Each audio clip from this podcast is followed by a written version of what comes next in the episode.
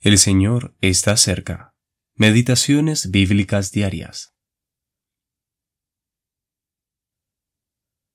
Decía también a la multitud, Cuando veis la nube que sale del poniente, luego decís, agua viene, y así sucede. Y cuando sopla el viento del sur, decís, hará calor, y lo hace. Hipócritas. ¿Sabéis distinguir el aspecto del cielo y de la tierra? ¿Y cómo no distinguís este tiempo? Lucas capítulo 12, versículos 54 al 56. Vivir esperando al Señor. La esperanza del cristiano no reside en el cumplimiento de ciertos eventos. Sin embargo, el creyente sabio observa y medita acerca de las cosas que suceden a su alrededor. Muchos de los eventos que acontecen en este mundo son precedentes a los juicios apocalípticos. El tiempo de la paciencia de Dios hacia un mundo impío y que rechazó a Cristo se acerca rápidamente a su final.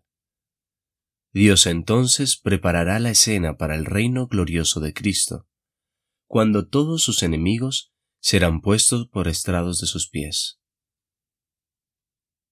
Ahora bien, lo que debemos preguntarnos es lo siguiente.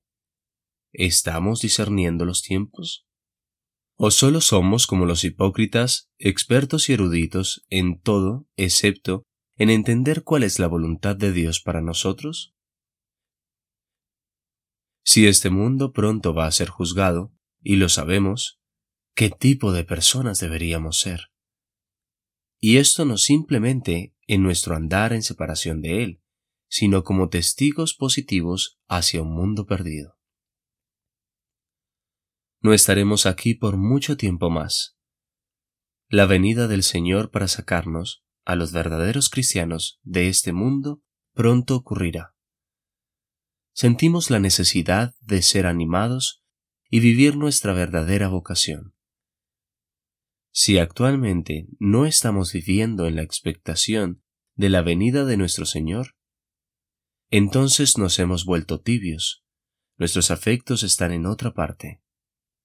Qué triste si Cristo viene y nos encuentra en este estado. Por lo tanto, no durmamos como los demás, porque aquí viene el esposo, salid a recibirle. Mateo capítulo 25 versículo 6 Jacob Redekop. En breve nos vendrá a buscar. No surge el tiempo redimir.